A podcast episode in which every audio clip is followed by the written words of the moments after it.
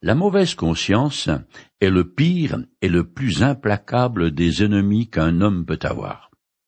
Il n'existe aucun endroit où l'on puisse trouver un refuge pour s'en protéger. Elle vous assaille sans cesse, jour et nuit.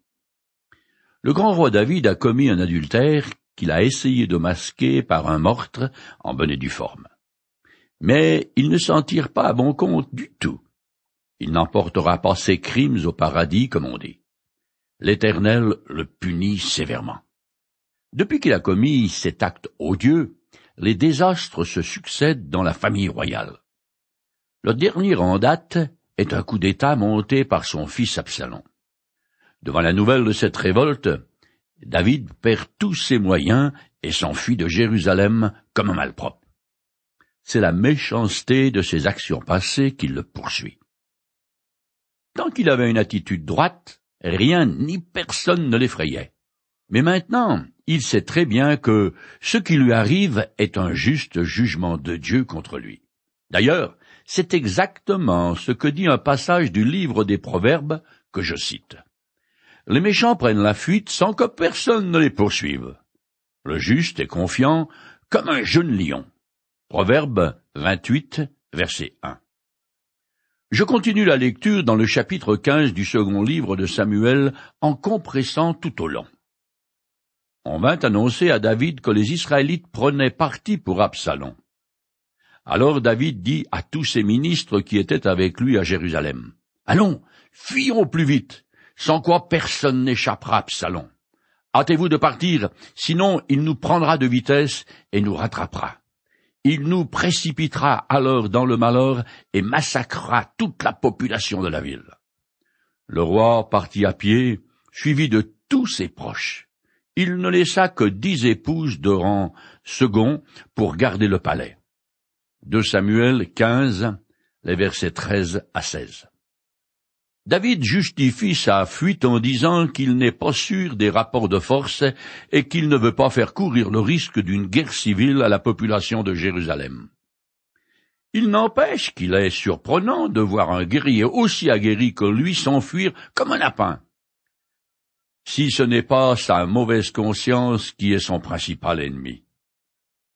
Je continue plus loin.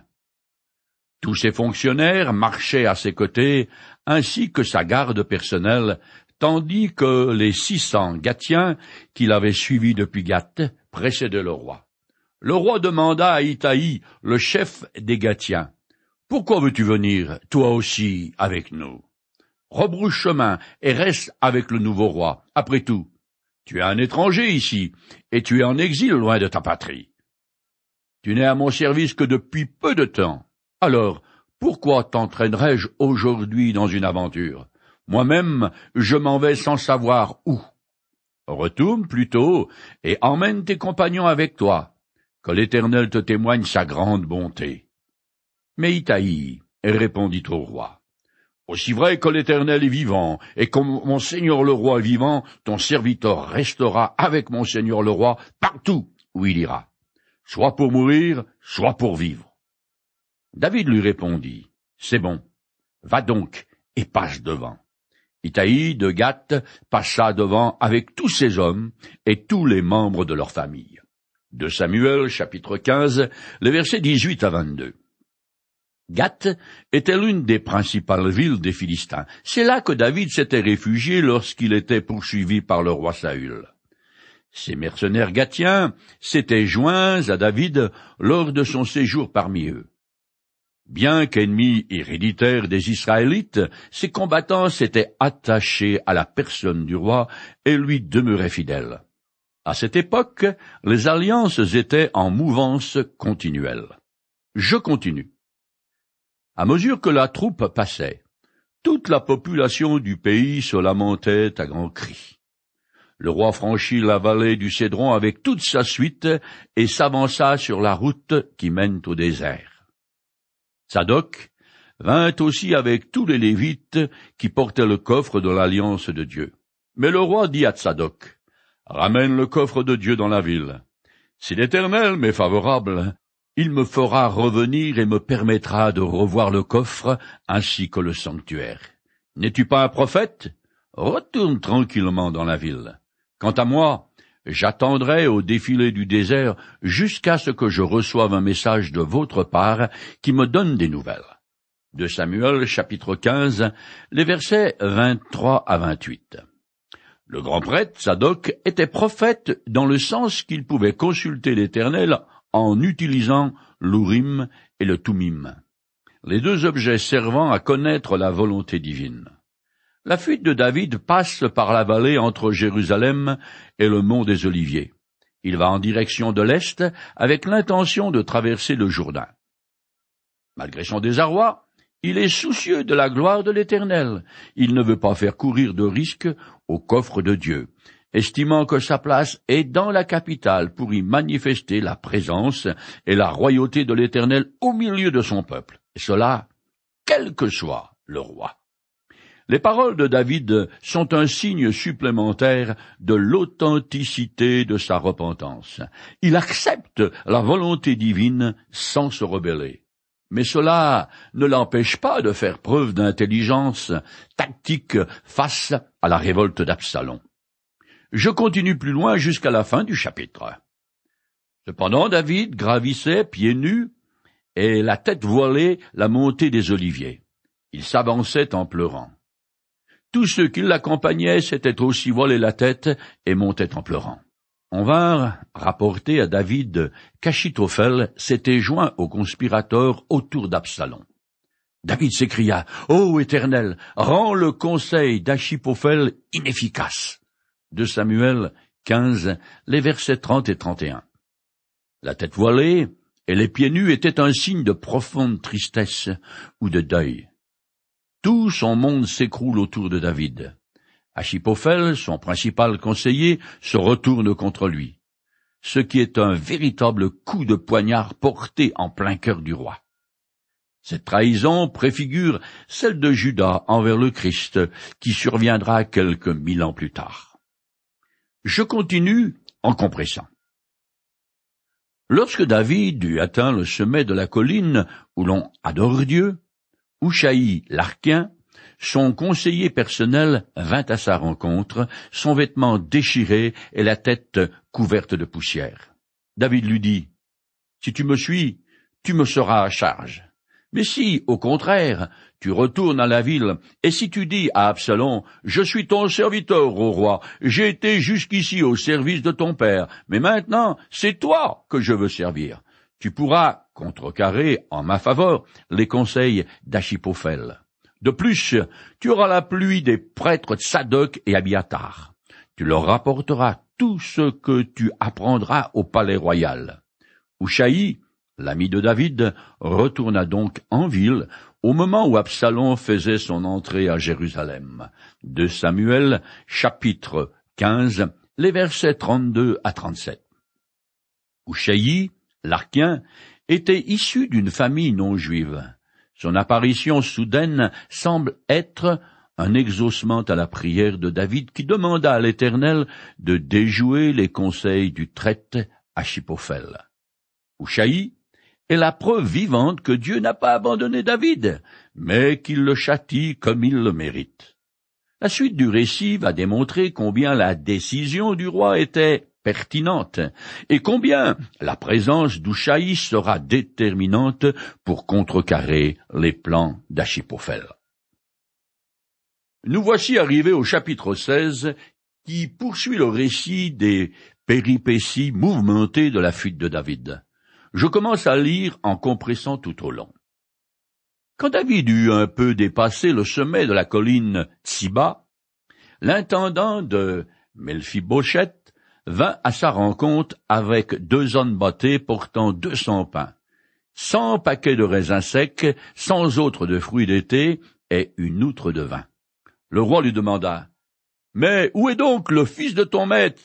Siba répondit, Il est resté à Jérusalem, car il s'est dit, Maintenant le peuple d'Israël ne me restituera la royauté de mon père. Le roi déclara alors à Tsiba, Dans ce cas, je te donne tout ce qui appartient à Melphiposheth. De Samuel, chapitre 16, les versets 1 à 4. Les choses se compliquent. D'une part, Absalom consolide son pouvoir à Jérusalem et sur tout Israël. Et d'autre part, au dire de Tsiba, qui est l'intendant de Melphiposheth, son maître a trahi David. Or, comme il est l'héritier de la dynastie de Saül, il profiterait de la faiblesse du roi pour revendiquer lui aussi la couronne. Mais la suite montrera que ce n'est pas vrai. C'est l'intendante Siba qui essaye de tirer son épingle du jeu et de soustraire les biens de son maître à son profit. Décidément, il n'y a guère de différence entre la racaille d'hier et celle d'aujourd'hui. Je continue. Alors que David s'approchait de Baourim, un homme sortit de ce village. Il appartenait au même groupe familial que Saül. Il s'appelait Chiméi. Il s'avançait en prononçant des malédictions contre David et lançait des pierres sur lui et tous ses hauts fonctionnaires. Malgré la foule et les soldats qui entouraient le roi, à sa droite et à sa gauche, Chiméi criait en le maudissant. Alors, Abiyaï dit au roi, Pourquoi laisse-t-on ce chien crever, insulter mon seigneur le roi? Permets-moi d'aller lui couper la tête. Puis David déclara à Abigaï et à tous ses fonctionnaires. Si mon propre fils que j'ai engendré cherche à me faire mourir, à plus forte raison, ce benjamimite agira-t-il ainsi? Laissez-le tranquille et qu'il maudisse, car l'Éternel le lui a dit. David et ses gens poursuivirent leur route. Finalement, le roi et toute sa suite arrivèrent exténués au Jourdain. Là, ils purent prendre quelque repos. De Samuel, chapitre 16, les versets 5 à Tout au long de sa fuite, David doit faire face à la haine et à la trahison. Ce Chiméi, qui maudit le roi, n'est pas très malin.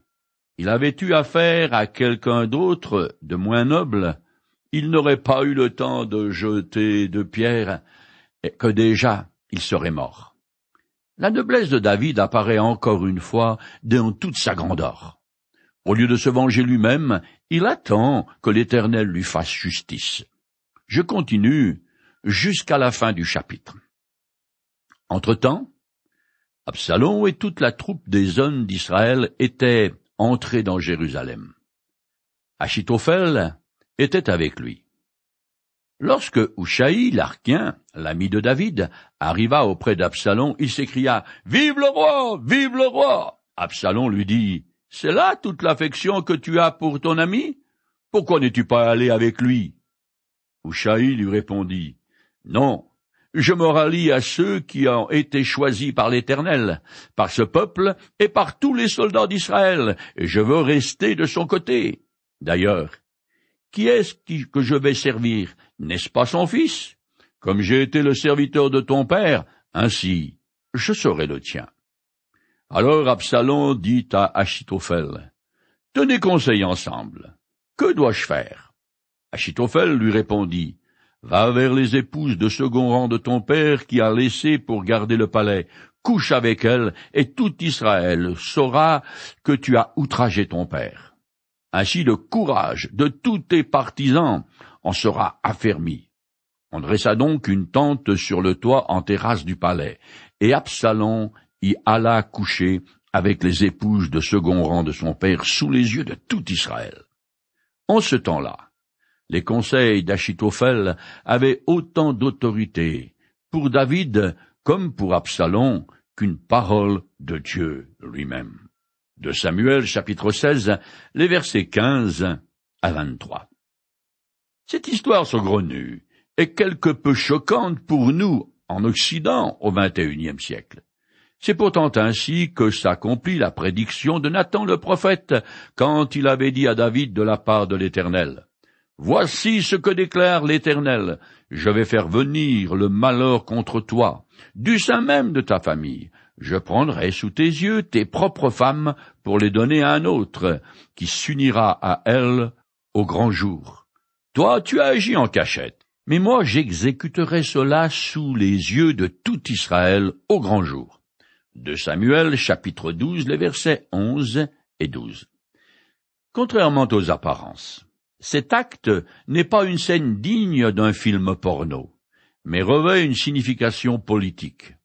Absalom déclare ainsi devant tout que tout ce qui appartenait à son père, David, est désormais à lui. Mais ce petit blanc-bec ne se rend pas compte qu'il s'est engagé dans un conflit dangereux, dans une voie de non-retour, et qu'il va payer son acte de rébellion très cher. Certes, le jugement de l'Éternel est tombé sur David, qui d'ailleurs ne se plaint pas. Au fond de lui, il reconnaît qu'il le mérite. Cependant, la bonté de Dieu à son égard et toutes les promesses qu'il lui a faites restent d'actualité. Bien que David ait commis une faute grave, suivie d'un crime, David avait l'âme noble. Il est comme un chef-d'œuvre de maître, mais avec une grosse tâche. À y réfléchir, c'est aussi le cas des meilleurs d'entre nous. Nous voici arrivés au chapitre 17 qui continue le récit des malheurs du roi David. Son fils Absalom est à la tête d'une révolte grandissante et couronné de succès. Cependant, l'Éternel n'a pas donné son dernier mot. En fait, les promesses qu'il a faites à David restent toujours d'actualité. Je commence à lire en compressant tout au long. Peu après, Achitophel fit à Absalom la proposition suivante. Permets-moi de lever douze mille hommes, et je me lancerai cette nuit même à la poursuite de David. Je fondrai sur lui pendant qu'il est exténué et à bout de force. Je provoquerai la panique chez lui. Tous ceux qui sont avec lui s'enfuiront. Comme le roi sera isolé, je le tuerai, et je rallierai tous ces hommes à toi. Cette proposition parut juste à Absalom et à tous les responsables d'Israël. De Samuel, le chapitre 17 et les versets 1 à 4. David devait être passablement découragé de savoir que les responsables du peuple s'étaient joints aussi rapidement à la rébellion d'Absalom et que son fils était prêt à le tuer sans hésitation. Achitophel est un homme rusé comme le diable. Il veut agir vite et profiter de la position désespérée de David et de ses hommes, évitant ainsi une longue guerre fratricide mobilisant tout Israël. D'un point de vue tactique, c'était un très bon conseil. Je continue. Cependant, Absalom ordonna. Appelle encore Ushaï l'Arquien pour que nous sachions ce qu'il en pense. Ushaï répondit. Pour une fois, le conseil d'Achitophel n'est pas bon. Tu connais bien ton père, poursuit-il. Ces hommes sont de vaillants soldats, et ils sont furieux comme un ours à qui on aurait pris ses petits en pleine campagne. Et puis, n'oublie pas que ton père est un homme qui a l'expérience de la guerre. Il ne passera pas la nuit avec ses troupes.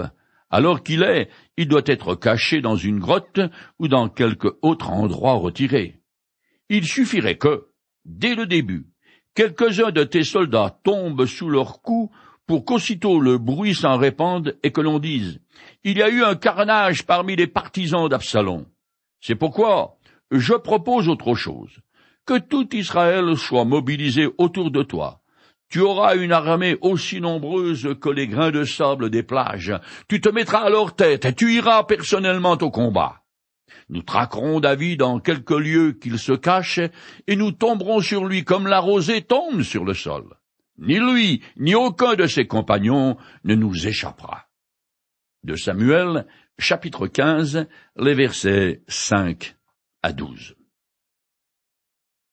Ushaï étant demeuré fidèle à David, il va donner un faux bon conseil. Il sait très bien, tout comme Achitophel, que le roi et ses hommes sont dans une situation militaire catastrophique. Ils sont physiquement exténués et moralement découragés, donc incapables d'offrir une véritable résistance à leur ennemi. Ces deux conseillers savent que David a désespérément besoin de temps pour organiser sa défense, et c'est exactement ce que son ami Ushaï cherche à lui donner. Sa stratégie va permettre à son maître de se préparer au combat. Il table sur l'incertitude d'Absalom et sur sa vanité. Il met en avant la bravoure légendaire de son père. son expérience à la guerre, son succès lorsqu'il était poursuivi par le roi Saül. De plus, il prétend que David et ses hommes sont fous de rage et désirent en découdre, ce qui va forcément se traduire par de lourdes pertes dans les rangs des partisans d'Absalom. Il lui conseille donc de rassembler d'abord une grande armée avant de poursuivre les fuyards. La vanité, la suffisance, ce n'est pas seulement un vilain défaut, mais aussi une grande faiblesse de caractère qui se traite bien à la manipulation. D'ailleurs, toutes ces tares qu'on appelle les péchés capitaux sont en réalité des failles dans la structure physique et spirituelle de l'individu qui, tôt ou tard, lui causeront beaucoup de problèmes. Par contraste, les vertus sont comme des tours fortes. Elles servent non seulement de refuge, mais fournissent aussi une position avantageuse certaine dans le combat de la vie.